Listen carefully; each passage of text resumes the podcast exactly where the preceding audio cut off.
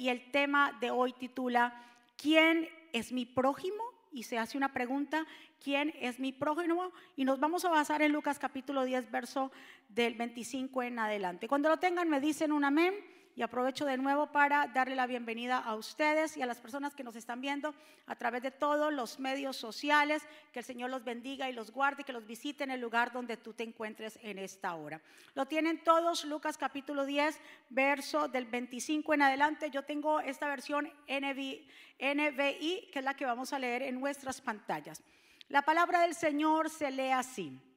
En esto se presentó un experto en la ley para poner a prueba a Jesús. Le hizo esta pregunta, maestro, ¿qué tengo que hacer para heredar la vida eterna? Jesús replicó, ¿qué está escrito en la ley? ¿Cómo la interpretas tú? Como respuesta el hombre citó, ama al Señor tu Dios con todo tu corazón, con todo tu ser, con todas tus fuerzas, con toda tu mente y ama a tu prójimo como a ti mismo. Bien, contestado, le dijo Jesús, haz eso y vivirás.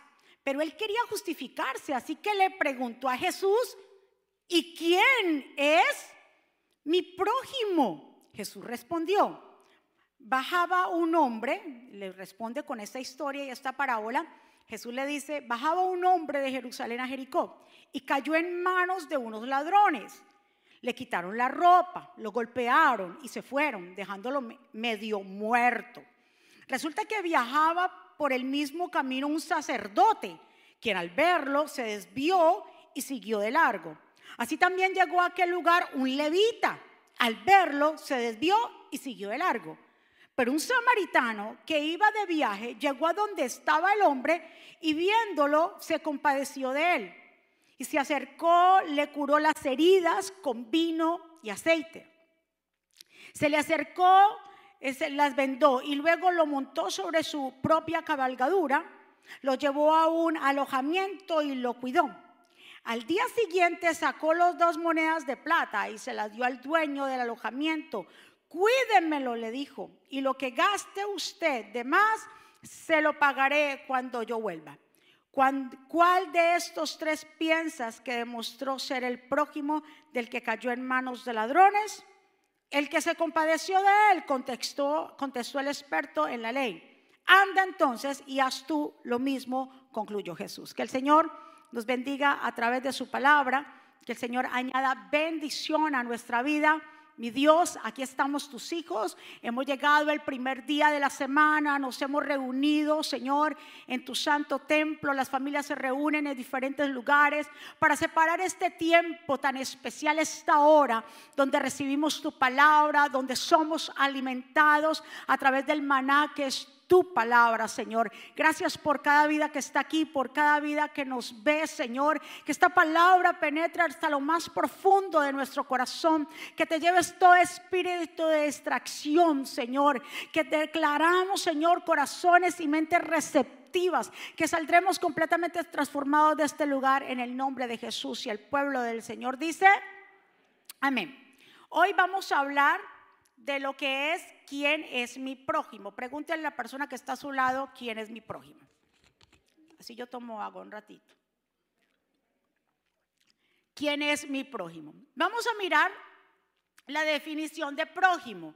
Prójimo en griego es plesión, que significa el que está cerca. También se mira desde el concepto de la solidaridad humana no tiene que ver con la raza, no tiene que ver con el color, no tiene que ver con género y tampoco familiaridad. Entonces, el prójimo no es aquel solamente que es el vecino que está a mi lado, ni tampoco es el familiar, ni tampoco es el que estamos somos del mismo país, no. Prójimo tiene que ver con la solidaridad humana. Este mundo, mi amado hermano, que estamos viviendo en este tiempo, hemos visto que cada día más está menos solidario. El amor de muchas personas se ha enfriado. Los corazones están llenos más ahora de egoísmo, son egocentristas. Cada uno está envuelto en sus propios asuntos. No hay sensibilidad de ayudar al prójimo. Si no es de mi círculo de amigos, si no es de mi círculo de mi nación, si no es de mi círculo de la iglesia, si no es de mi círculo, entonces hacemos como estos dos, pasamos de largo al otro lado. Entonces, miremos que nosotros le servimos a un Dios misericordioso. Uno de los atributos de Dios es que, que Él es misericordioso. La misericordia escuche bien, es uno de los atributos de Dios y es la disposición a compadecerse de los sufrimientos y miserias ajenas. Diga conmigo, es con el ajeno, es con la otra persona, es compa. Cuando tú tienes misericordia, porque aquí dice que el samaritano fue movido a misericordia, el que tiene misericordia se compadece del sufrimiento del ajeno. No solamente del papá y de la mamá y del hermano y del vecino, del que está cerca, no, del ajeno. Se manifiesta en amabilidad, asistencia al necesitado, especialmente en el perdón, la reconciliación y que más que un sentimiento de simpatía, es algo que se debe practicar. Entonces, dice la escritura, apoyando lo que acabo de decir, 1 Corintios capítulo 10, verso 24, que dice que nadie busque sus propios qué? Intereses, son sino los del prójimo. Que nadie busque solamente lo suyo para él mismo, sino que qué? Que las del prójimo. ¿Cuántos están de acuerdo conmigo? Aquí vemos esta conversación de Jesús, porque Jesús lo perseguían mucho los expertos en la ley para saber lo que decía Jesús y para probarle. Aquí en esta parte dice que el experto en la ley le pregunta a Jesús, Señor, lo primero que le pregunta, ¿haciendo qué cosa heredaré la vida eterna? Jesús sabiendo que la intención del experto en la ley era ponerlo a prueba, le contestó el Señor con otras dos preguntas. El Señor le dijo, ah, ¿y qué está escrito en la ley? ¿Usted cómo la lee? ¿Cómo la interpreta? Entonces el experto en la ley, ¿qué le dijo? Le dio una versión de uno de los contextos más respetados y venerados en el Antiguo Testamento, que es el Shema. Los que no saben el Shema, el Shema es el título de una oración que los judíos recitan en la mañana y en la noche.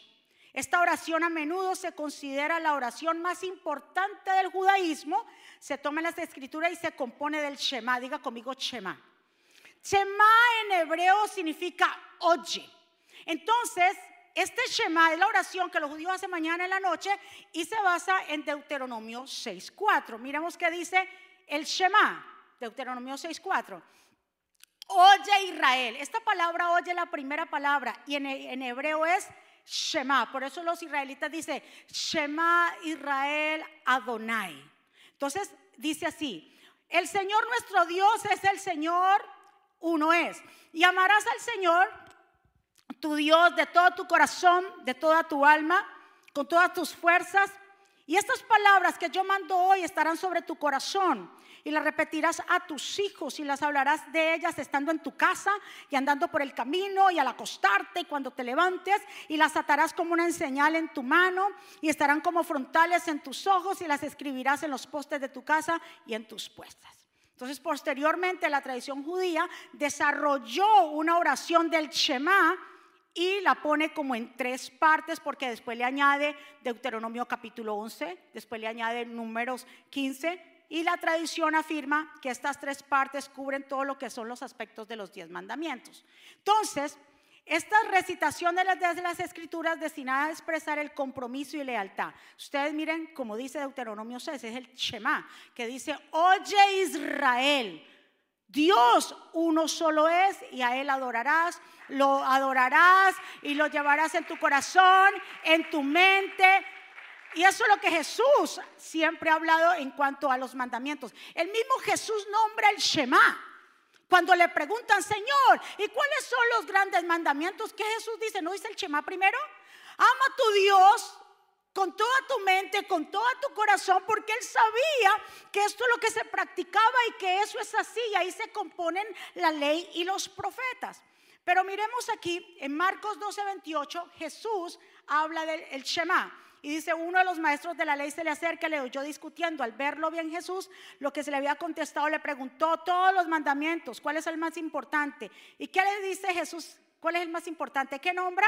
Deuteronomio 6, el Shema que dice, oye Israel, el Señor nuestro Dios, Él es el único Señor, contestó Jesús. Ama al Señor tu Dios con todo tu corazón, con toda tu alma, con toda tu mente, con todas tus fuerzas. El segundo es, y ahí le dice el Señor, ama a tu prójimo como a ti mismo. No hay otro mandamiento más importante que estos. Aquí en Lucas, que lo que acabamos de ver en Lucas, vemos aquí en Lucas que el experto en la ley le habla y dice, amarás al Señor con tu Dios y con todo tu corazón, pero también inmediatamente le agregó los otros dos que están en Levítico 19, 18, y amar al prójimo como a ti mismo. Diga conmigo, yo tengo que amar al prójimo. ¿A qué nivel tú te amas? ¿A qué nivel usted se ama? A nivel de que usted se cuida, cuida su salud, cuida lo que come, usted se ama, no de una manera narcisista que usted dice, ay, lo más lindo que existe en el mundo soy yo. Yo soy la última Coca-Cola. No, no, no, no, no hasta ese, no hasta ese punto, sino amarse a usted mismo es que, amarse usted mismo es cuidarse, saber que usted es templo del Espíritu Santo, que ya usted no se puede estar trasnochando, que usted no puede comer cierta comida, de que usted no puede estar mirando cualquier cosa. Eso es amarme. Y como yo me amo y me cuido, entonces así mismo lo hago con el quién? Con el prójimo, ahí son los dos primeros mandamientos. Primero, mi relación con Dios. Lo segundo, mi relación con quién? Con el prójimo. Entonces, los evangelios, tanto de Mateo y Marcos, se registra una conversación similar con una persona también experta en la ley. Pero aquí Lucas habla que el experto en, este, en, este, en este eh, pasaje que leímos, este experto en la ley hace una segunda pregunta. ¿Cuál fue la segunda pregunta? Le dice a Jesús, ¿cuál es mi prójimo? Porque ellos estaban, sabían la ley, sabían expertos de mucha cosa, pero en realidad no estaban seguros de quién era mi prójimo. Y él le dijo al Señor, Señor, ¿y quién es mi prójimo? Y Jesús le responde a la siguiente pregunta, ¿con qué le responde el Señor? Con una historia, con una parábola. ¿La parábola del qué? Del buen samaritano. ¿Cuántos en nuestros países y que no sabíamos la palabra y pasaba alguien, hacía un favor. ¿Y quién le hizo su favor? Un buen samaritano que pasó por aquí. Eso es un dicho, ¿cierto? Que dice, ay, ¿quién le hizo ese favor? Y que un buen samaritano que se, que se apiadó de mí. ¿Por qué? ¿De dónde salió el buen samaritano? De la parábola del buen samaritano. Y muévele a su vecino, sea un buen samaritano. Miremos, por ejemplo, aquí dice Jesús, si mira la escritura, cuando Jesús habla y empieza a hablar de la parábola, el Señor le dice, bajaba un hombre de Jerusalén hacia dónde? Hacia Jericó y cayó en manos de unos ladrones. Le quitaron la ropa, lo golpearon, se fueron y lo dejaron en medio muerto. Resulta que viajaba por el mismo camino un sacerdote, diga conmigo un sacerdote. Y entonces dice el Señor, un sacerdote quien al verlo se desvió y siguió de largo. Así también llegó aquí el mismo día un levita que al verlo se desvió y siguió de largo. Pero un samaritano que viajaba, que iba de viaje, llegando donde estaba el hombre y viéndole, se compadeció de él. En otras versiones dice, tuvo misericordia de él. Se acercó, le curó las heridas con vino y aceite, se las vendó, luego lo puso sobre su cabalgadura, luego lo llevó a un alojamiento, lo cuidó. Al siguiente día sacó dos monedas de plata, se las dio al dueño del alojamiento. Cuídemelo, le dijo, y lo que gaste usted de más, se lo pagaré cuando yo vuelva. Y el Señor le dice entonces al experto y la ley, le dice, ¿cuál de los tres es el buen samaritano? Es que Señor, cuando quería confrontar, nada más buscaba un buen ejemplo. Entonces el otro es que, el samaritano, Señor. Imagínese qué, qué, qué idea la del Señor, ¿por qué? Miremos aquí en una reseña histórica acerca de este camino. ¿Qué dice? Los historiadores o los libros de esta historia, por favor si me pueden poner en las pantallas, acerca. Mira más o menos cómo era esto. Dice, según los historiadores o hablando de la, de la reseña histórica, el camino de Jerusalén a Jericó es un camino de unos 32 kilómetros, o sea, unas 19 millas, con una bajada de unos 700 metros sobre el, sobre el nivel del mar, hasta unos 400 bajo el nivel del mar del Mediterráneo. Este camino era conocido como el Sendero Sangriento. Era conocido como el Sendero Sangriento porque era un camino muy peligroso. Era un camino desolado y con áreas donde era fácil para los ladrones y delincuentes esconderse y esperar a sus víctimas. La persona que tenían que caminar por ese sendero lo hacían con mucha cautela porque sabían que era muy peligroso. Entonces vemos aquí, y ahí eh, yo le dije al pastor más o menos que me sacara una foto de, de dónde correspondía desde la iglesia 19 millas. Dice que llega hasta Farmingdale. ¿Ve? Más o menos ese era el camino de Jerusalén hasta Jericó, pero era en forma de qué? De bajada porque llegaba hasta el nivel del mar en, el, el, mar del Mediterráneo. Entonces era un camino muy peligroso. ¿Cómo se le llamaba? el sendero sangriento. El que bajaba por ahí era, mejor dicho, tenía que tener mucho cuidado porque en cualquier momento le salían los malandros y los mataban. Entonces, pregunta para analizar en esta mañana. ¿Por qué el sacerdote, según la parábola de Jesús y el levita, no se detuvieron a apoyar o ayudar a este hombre? ¿Por qué? miremoslo de la perspectiva de lo que una persona piensa para sí misma. Si el hombre, ¿qué pasa si hubiera muerto mientras el sacerdote y el levita lo proporcionaban ayuda? Se les habría causado muchas inconveniencias. Porque si moría aquel hombre en manos de, o sea, que en sus manos, ahí tratándolo de atender, tendrían que pasar siete días de purificación, porque un sacerdote y un levita no podían tocar un cadáver. Entonces esto les, eh, les acarrearía separarse de todo, de su familia, de sus quehaceres, porque siete días, si llegaba a morir este hombre, tenían que totalmente apartarse. Entonces vemos una mentalidad como egocéntrica, egoísta. Entonces, porque la, ley decía, tanto en números 19 como en Ezequiel, que el sacerdote y el levita no podían tocar cosa muerta porque tendría que purificarse por siete días. Ahora, segundo, supongamos que esa fuera la mentalidad. La segunda, si ayudaban a este hombre, tanto el sacerdote como el levita, también podrían ser víctimas de los ladrones por haberlo ayudado. Volvemos de nuevo a pensar, ¿estaban pensando en quiénes? en ellos mismos. ¿Quién es mi prójimo? preguntó Jesús. ¿Quién es tu prójimo? Mi pregunta es para ti. El prójimo es aquel al que yo vea que tenga necesidad y yo recurro a ayudarlo. Denle un aplauso. No, importa si es amigo, si no es amigo, si es colombiano, dominicano, venezolano, panameño, salvadoreño, guatepanteco, peruano, ecuatoriano, brasileño, argentino.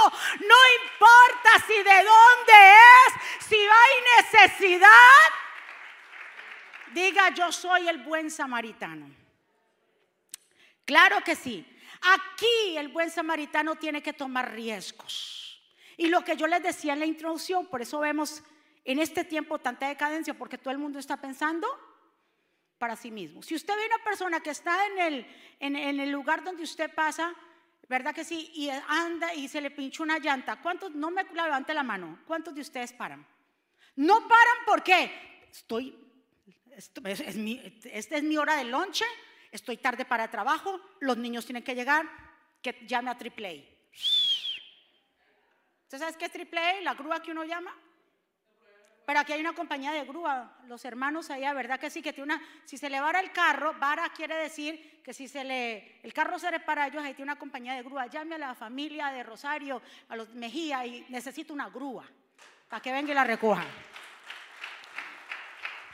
Pero no paran, ¿por qué? Porque están pensando en quién? En ellos mismos. ¿Y qué tal que sea un ladrón? Porque ahorita estamos, tú sabes, estamos así. ¿Y qué tal que venga a robarme? Y sé que, que sea una emboscada para decir que se le pinchó la llanta y mentira y que me va a usted. Y, y comenzamos con un montón de cosas y no paramos. ¿A quién Dios le está hablando? ¿Cuántos de aquí son buenos samaritanos? Que no importa cuánto si voy a perder mi hora de lonche, si llego tarde al trabajo, ¿qué Con tal de ayudar al prójimo. Aquí no se basa de reglas o de cosas, incluso el mismo Jesús. Cuando Jesús hizo los, los mayores milagros o más milagros, ¿cuándo fue? El día sábado, la ley decía que el día sábado no se podía, pero el Señor dijo, un momento, si es de hablarle al prójimo, si es de ayudarle o prestarle ayuda al prójimo, no importa el día que es, yo sacrifico algo. Pero nosotros no salimos corriendo hasta ni vemos a nadie, estamos tan pendientes a lo de nosotros que no sabemos si alguien que está a nuestro alrededor está en necesidad. Entonces Jesús responde también en Marcos 12:28 a un maestro de la ley. Le dice, uno de los maestros de la ley, recuerda que estamos hablando de casi la misma historia en los diferentes, pero en las dos historias Jesús responde en la historia de Lucas es el, hombre que responde y Jesús le habla con una parábola. Dice, uno de los maestros de la ley se le acercó y los oyó discutiendo. Al verlo bien Jesús les había contestado y le preguntó, de todos los mandamientos, ¿cuál es el más importante? Entonces, ¿qué es el más importante? Responde Jesús, diga conmigo, responde el Shema, que es la oración judía que está donde? En Deuteronomio capítulo 6. Le dice, oye Israel, el Señor nuestro Dios es el único Señor, contestó Jesús. Ama al Señor tu Dios con todo tu corazón, con toda tu mente, con toda tu mente, con toda tu alma, con todas tus fuerzas. Y el segundo es, ¿qué dice? ama al prójimo como a ti mismo. No hay otro mandamiento más importante que estos. Entonces el otro le dice, bien dicho maestro, respondió porque le habló de, de, Deuteronomio. Bien dicho, maestro, respondió el hombre. Tiene razón al decir que Dios es uno solo y que no hay otro fuera de él. Amarlo con todo el corazón y con todo el entendimiento y con todas las fuerzas. Y también amar al prójimo como a sí mismo. Es importante que todos los holocaustos y sacrificios. Mire cómo Dios ve cuando tú ayudas a alguien. Es muy importante cualquier ayuno que tú hagas. ¿Cuál es el verdadero ayuno?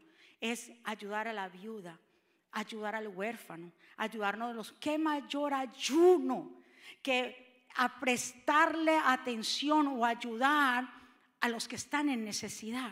¿Cuántos están de acuerdo conmigo? Así que por amor y misericordia, ¿será que vale la pena enfrentar inconveniencias?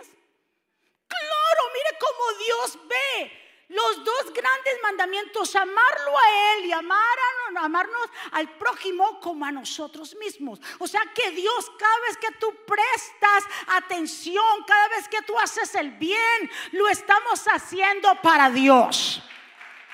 No dice la escritura, Jesús dice, cuando estuve, ¿verdad? En la cárcel me visitaste, cuando estuve enfermo fuiste a verme. Señor, ¿y a quién hemos hecho esto? Por cuanto usted lo hacen, por alguno de mis pequeños lo han hecho conmigo.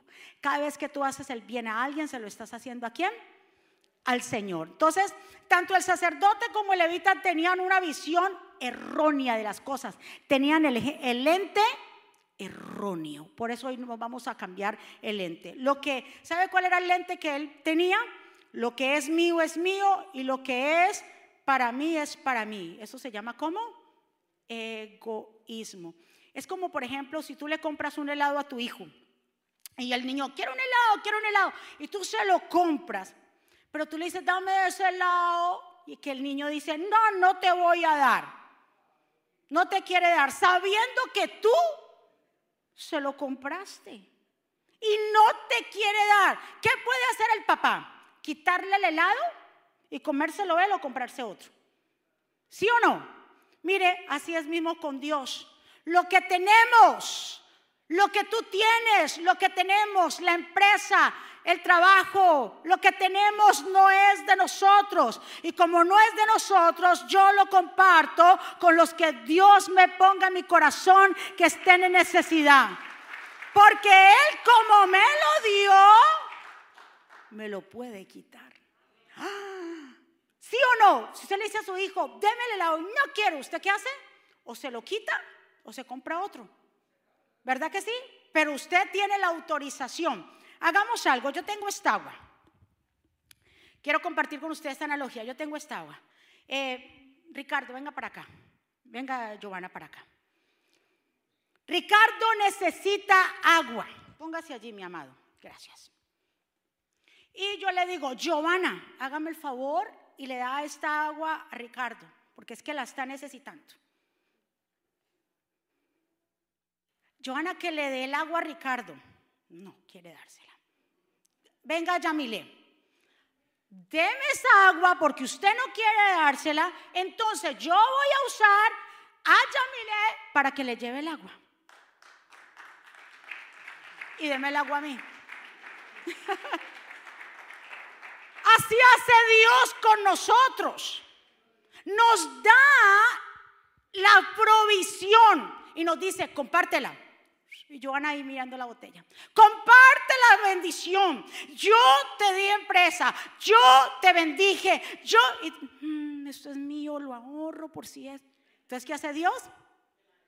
Ajá, nos la quita y usa quién? A la otra persona que está dispuesto a ser sensible a la voz de Dios y dársela. Dios, cuando entendamos que Dios es el dueño de todas las cosas, no retenemos nada para sí. Cuando usted entiende que su vida y todo lo que usted tiene, lo que posee, lo que usted es, es de Dios, diga conmigo, eso no es mío. Es que nosotros por eso es que vivimos como vivimos, porque pertenece. Decimos que yo he trabajado tan duro, mire, así, yo le he sudado y nadie me va a venir a... No, espérate. Entre más tú sueltas, entre más tú des, Dios te dará. Una pregunta, ¿tú quieres ser río o quieres ser estanque? ¿Sabe por qué río somos ríos? Porque el río tiene caudal y sigue rodando y sigue rodando. Y dice, ¿dónde viene ese río? Pero viene de la montaña y queda, Dios lo da. Pero el estanque tiene la posibilidad de que venga una sequía y secarse. Pero los que son río siguen avanzando porque el Señor le va a seguir dando. Diga conmigo, yo voy a seguir dando, yo voy a seguir ayudando, yo voy a seguir bendiciendo. Dígale al vecino que está a su lado, tú eres mi prójimo. Y Dios nos usa, ¿sabe qué? Que Dios, es que yo no sé, que Dios use a otro o que Dios te quiere usar a ti. Dios nos usa a nosotros para hacer sus milagros. ¿Se acuerda cuando estaba la multitud que habían más de cinco mil personas y que estaban hambrientas? Y entonces viene Felipe y le dice, Señor, esta gente despídala que se vaya. El Señor le dijo, no, pero vamos a darle a comer, Señor, pero ni 200 denarios alcanzarían para esta multitud. El Señor dijo, pero y entonces, digo, solamente por ahí hay un jovencito que tiene cinco panes y dos peces, tráiganlo acá. Óyeme, había alguien que tenía la provisión. Diga conmigo, Dios me, había, me ha dado la provisión. Había un joven que tenía cinco panes y dos peces y con esa generosidad de este joven entregar esos cinco panes y dos peces, Dios multiplicó y le dio a quién? A la multitud. Entonces, ¿a quién Dios va a usar para hacer sus milagros? A ti, y no reprenda al diablo cuando Dios le dice que dé algo. Te reprendo, diablo. No, el diablo nunca le va, el diablo nunca le va a poner a usted que dé. Al contrario, que no dé, que no dé. Cuando usted sienta que usted tiene que dar, digo, esto viene de Dios porque el diablo no pone nunca que dé. El diablo pone que que lo retenga, que lo retenga, porque si sabe que lo retiene, entonces Dios te lo quita, ay, ay, ay, y se lo da a quién? A otro. ¿Cuántos están de acuerdo conmigo? Cuando le da un aplauso fuerte. ¿A quién Dios usó cuando la resurrección de Lázaro? El Señor resucitó a Lázaro, le dijo, Lázaro, sal de ahí, Lázaro. Y el Señor bien claro que le dijo en Juan. En el capítulo 11 dice que el Señor le, cuando sale Lázaro, el Señor ordena y le dice, quítenle las vendas, desaten a Lázaro, quítensela a ustedes. El Señor podía haberlo hecho, coger y desatar a Lázaro, Lázaro salir de ahí desatado. Pero ¿a quién Dios usó? Muévale a su vecino por si acaso. ¿A quién Dios usó? A los que estaban ahí. para que le quitaran las vendas. ¿A quién Dios va a usar en este tiempo? Diga conmigo a mí que me use todo lo que quiera.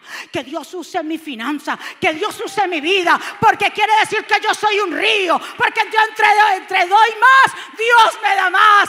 Entre yo dé, Dios me llena. Entre yo entrego, Dios me entrega más. Ay, Señor. Diga conmigo, yo soy el buen samaritano. Uh, aleluya. Jesús pidió la ayuda de los demás para desatar las vendas de Lázaro, mi amado hermano. Ahora, recuérdese, hay que cambiar esa visión que tenía el sacerdote y el levita. Ahora usted va a decir, lo que yo tengo, diga, lo que yo tengo no es mío, es del Señor. Y como es del Señor, yo lo comparto. Pero ¿qué era la mentalidad y la visión del sacerdote y levita? Lo que es mío, es mío. Y se acabó. Ahora, mire todo lo que hizo el buen samaritano. El buen samaritano no fue, fue movido a misericordia, tenía la visión correcta. Lo que yo tengo no es mío, sino es de Dios. Estaba dispuesto a enfrentar las inconveniencias. El samaritano que hizo, mire lo primero que hizo, y ya esto para terminar, para avanzar. El samaritano le curó las heridas y se las vendó. Primer punto. ¿Qué hizo el buen samaritano? curó las heridas y se las vendó. Segundo, lo montó en su propia cabalgadura, lo llevó al alojamiento y lo cuidó. Tercero, no conforme con eso, le pagó al dueño del alojamiento para que siguiera cuidando a este pobre hombre. Todas esas inconveniencias le causó detenerse a no detenerse a ayudar a este hombre. Si gastaba más de lo que había dejado, que lo pusiera a dónde? A su cuenta, para que cuando él regresara se lo pagara. Qué lección más grande para los judíos. Porque el levita y el sacerdote eran judíos. Y ellos consideraban a los samaritanos como judíos de segunda clase. Judíos y samaritanos no se llevaban. Y el Señor les estaba diciendo y dándoles una lección. Mire, el levita. Mire, el sacerdote que sabían la palabra, que sabían la ley, que guardaban no sé qué cuántas leyes, que hacían no sé qué, no se atrevieron a qué? a parar, a tener misericordia. Más uno que no era de la raza, que no, incluso póngase a pensar, ¿qué características da del buen samaritano? Habla de los rasgos del buen samaritano, habla de dónde era, de quién era, si era casado, si había hecho mucho mal, porque hay gente que dice, yo no le voy a hacer bien, que esté pagando lo que esté pagando por mala gente. Dios de suyo no nos da. Entonces, ¿por qué dar, pedirle al Señor explicaciones cuando se trata de bien? Cuando se trata de hacer el bien, hazlo sin mirar a quién. Denle un aplauso fuerte.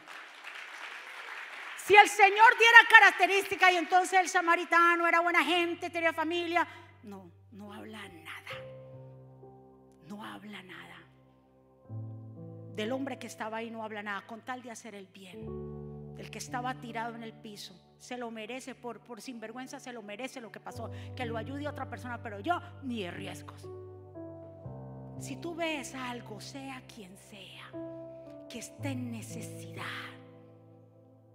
Si tú ves que hay alguna necesidad y que tú lo puedes hacer, puede ser esa aportación, esa ayuda, ese puente de bendición a alguien, hazlo no lo retengas. ¿Cuántos están de acuerdo conmigo? Diga conmigo, yo soy el buen samaritano. ¿Qué enseñanza para los judíos? Jesús terminó la, eh, la, parábola a la pregunta, preguntándole al experto de la ley, ¿y quién pues de estos tres fue el prójimo que le ayudó a este hombre? ¿Qué le tocó que decir a él? El buen samaritano. Mira lo que dice Santiago 2.1. Si algún hermano o hermana de la iglesia dice no tiene ropa ni comida y tú no lo das y tú no le das lo que necesita para abrigarse y para comer bien, de nada sirve que tú le digas que te vaya bien, abrígate y come hasta que te llenes. Lo mismo pasa con la fidelidad a Dios. De nada nos sirve decir que le somos fieles si no hacemos nada de lo que lo demuestre. Es como decir si alguien viene y se mire, por eso aquí hacemos énfasis al programa de compasión en acción, repartición de alimentos. El trabajo que están haciendo estas personas de los lunes, yo quiero que le dé un aplauso fuerte a Belkis, que es la líder, y a todo el equipo. Porque algo que Dios nos ha ministrado es darle. Aquí no se le pide, usted es cristiano. Si no pertenece a esta iglesia, no le damos. Cuando nosotros no preguntamos si viene o no viene, de qué raza es, si es o no, si es buena gente o no buena gente. A todo el mundo que viene y hacen fila, vengan de donde vengan, Dios nos da. Usted no sabe las remesas que llegan, llegan camiones y camiones, y llegan de carne, de papa, de plátano, de todo, y llegan, y llegan, y siempre le hemos dicho a los muchachos, nunca retengan nada, repartan. Hay pastor que pronto se acaba, pa, que le hemos dicho a ustedes, que se acabe ese día, porque si se acaba ese día, Dios en la semana vuelve y nos llena la cena. Y llegan camiones y comida, y se reparte, y se reparte. Y le hemos dicho, y ellos son testigos, nunca retenga nada. Algo que sí me enseñaron en mi casa toda la vida. El que guarda comida, guarda pesares. Eso es que guarde y guarde y guarde y, esa tacañez y esa cosa de no compartir. El que llega a mi casa tiene todo en la nevera y coja lo que quiera. No hay. El que llega a mi casa, ustedes saben que llegan a una casa de pan. El que llega al ministerio Jesucristo vive, llega a una casa de pan. Porque todos ustedes son partícipes. Todos los que trabajan en la casa del Señor de una manera u otra, que decoración, que si los levitas, que los que vienen en la semana, que limpian el templo, los adoradores, todos ustedes han dicho a esa agenda un pare. Yo voy a servir al prójimo. Cuando usted se para en esa puerta, los levitas, y le dicen a la persona, bien puede, y se pone su uniforme, y le dice, siéntese, usted le está sirviendo al prójimo. Ya prontamente vamos a abrir la cafetería. Pero no aplauda tanto por ahora. Porque por ahora vamos solamente al servicio de las once y media al final, porque en ese cambio de las nueve y de las de, entre las nueve y las once se hace un poco difícil por el parqueo. Oh, pero vamos a orar por eso, no se me ponga triste, vamos a orar.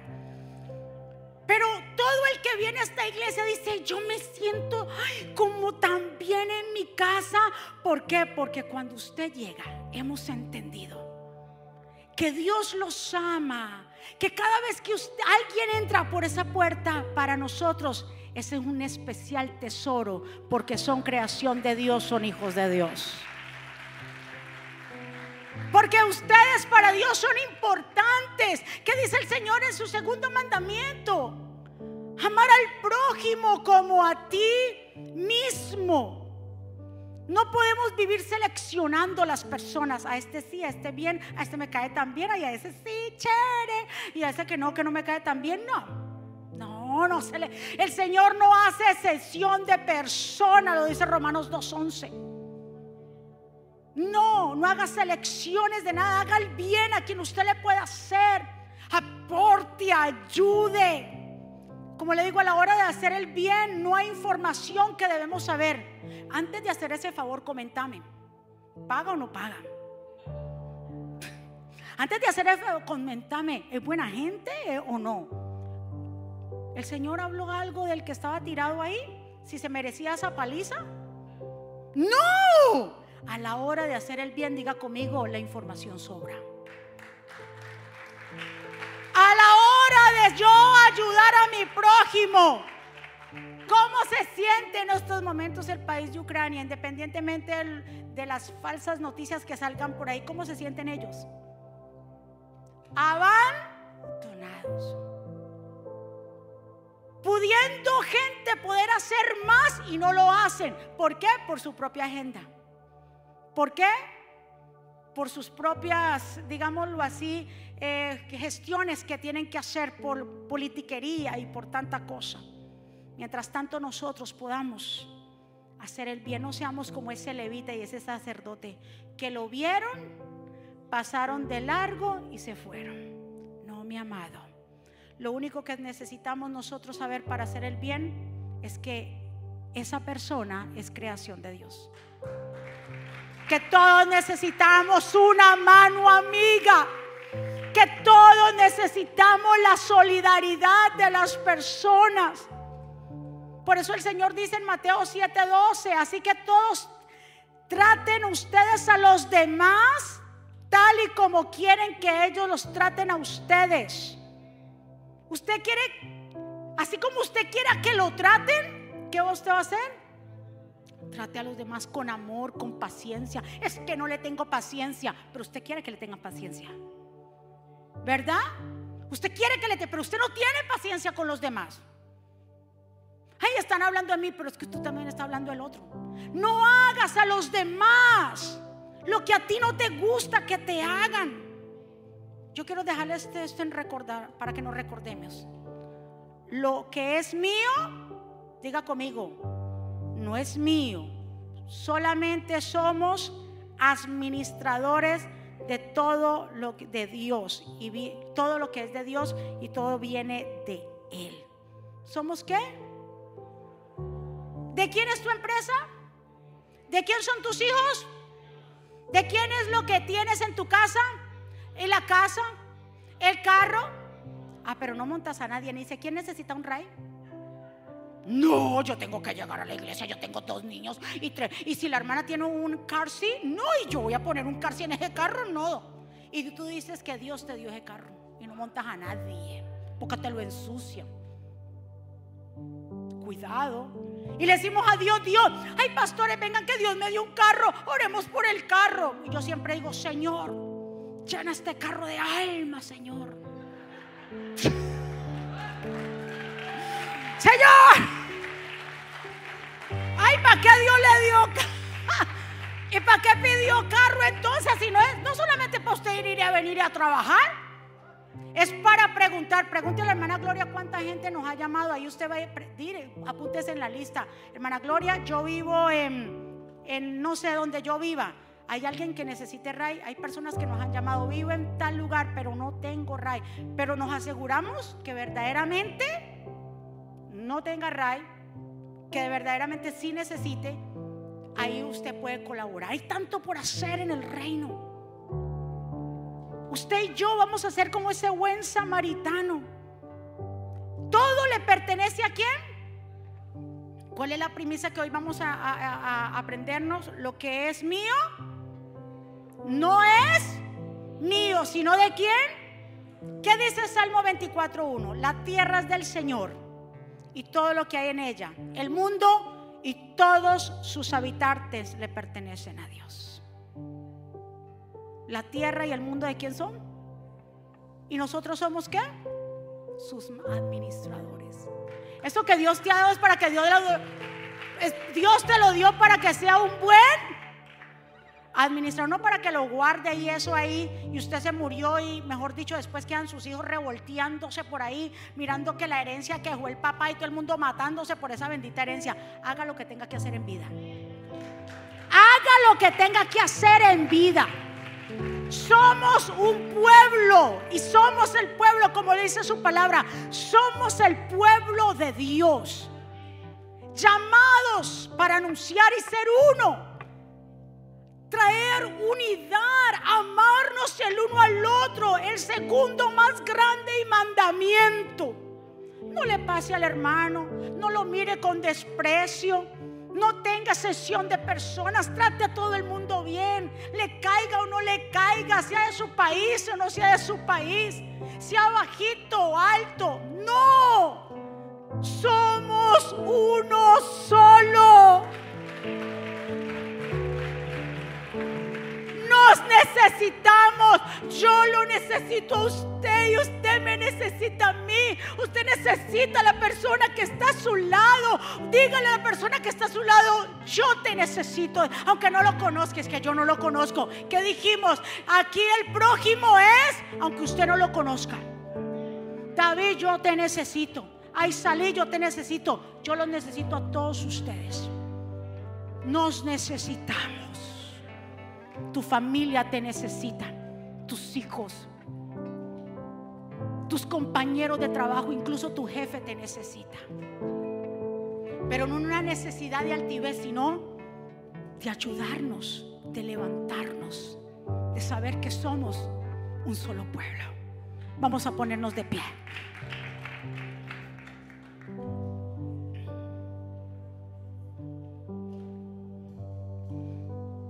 Sí, Señor. Ahí está. Yo quiero que por favor ahí usted se tome de la mano con su hermano. Tómese de la mano las filas, vamos. Aunque no lo conozca, después se echa.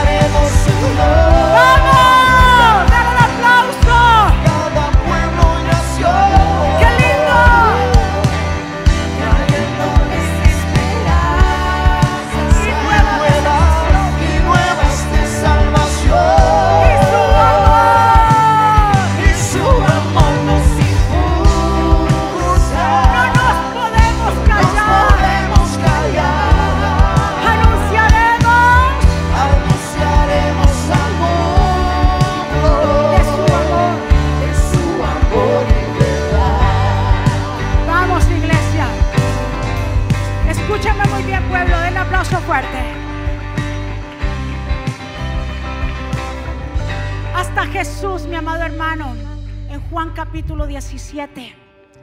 Qué impresionante porque Él vino para salvación, pero en esta oración, en la última cena, cuando estaba con los discípulos y ora por ellos, el Señor Jesús ruega al Padre por los discípulos, pero también nos incluye a nosotros un pueblo gentil.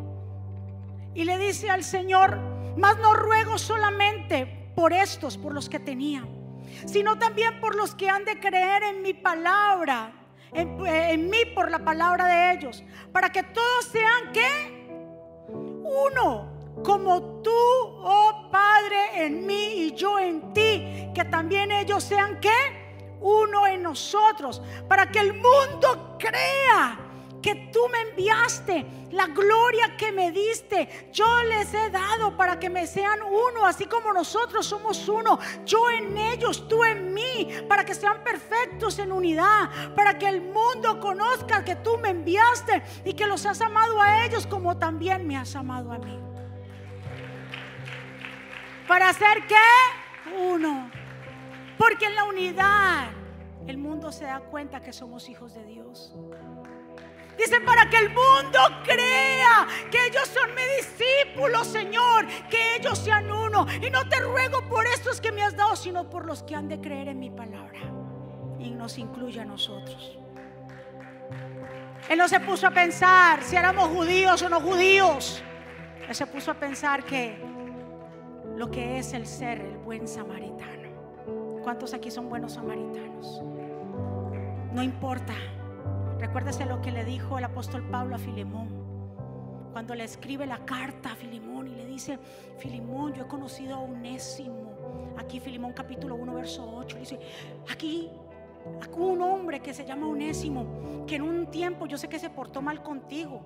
No se sabe si fue que le robó, le cogió, algo hizo y fue a la cárcel. Pero este hombre onésimo se convierte al Señor en la cárcel con el apóstol Pablo. Y el apóstol Pablo le dice, Filemón, ahí te regreso. Yo me podía quedar con Onésimo porque verdaderamente es un instrumento de bendición conmigo aquí, me ha ayudado, ha sido mi escudero aquí. Pero yo te lo quiero devolver diferente. Recíbelo, ya no como un siervo tuyo, sino como un hermano.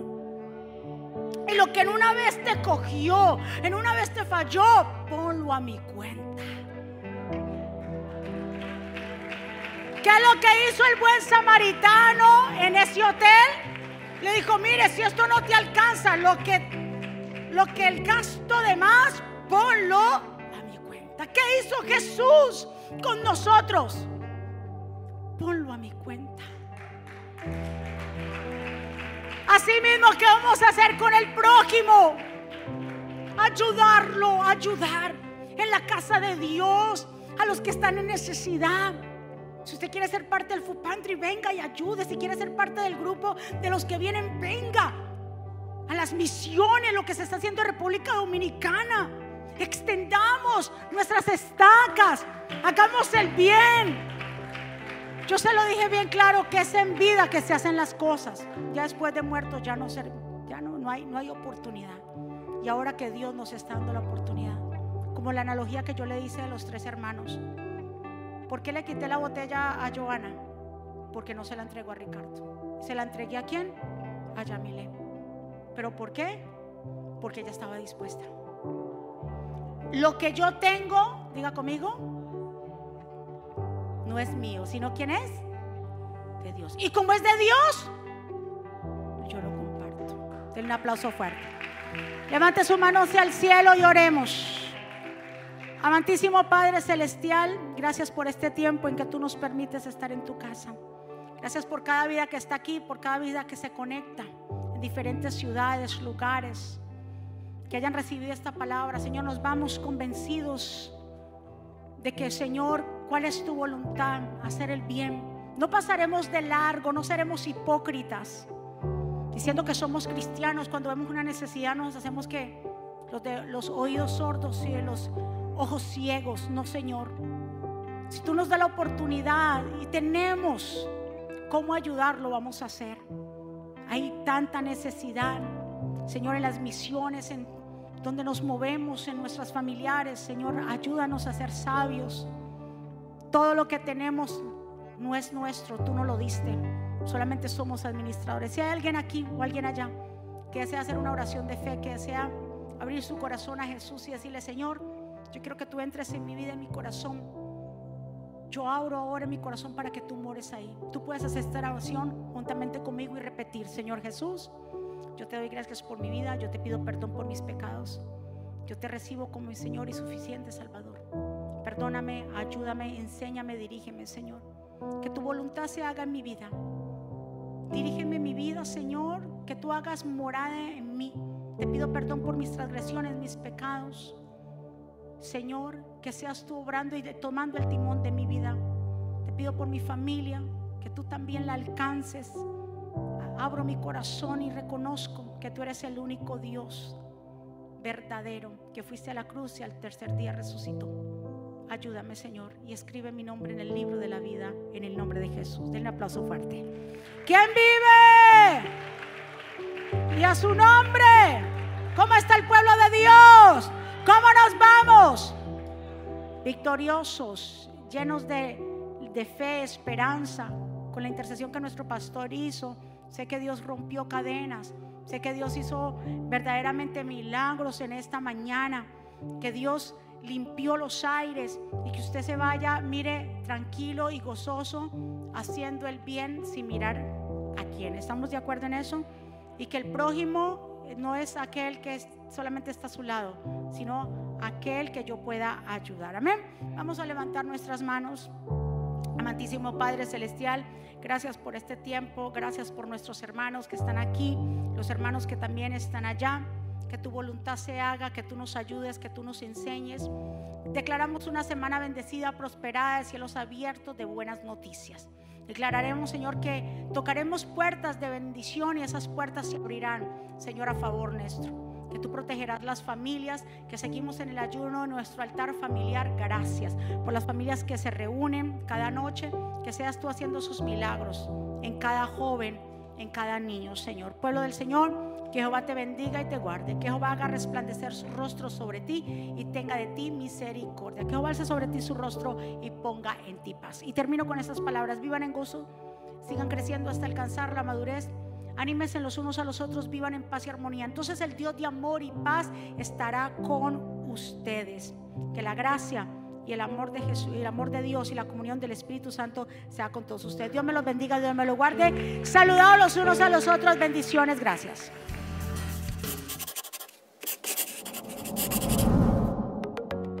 ¿Quieres estar al día con todos los eventos de la pastora Mónica Jaques y Ministerio Jesucristo Vive?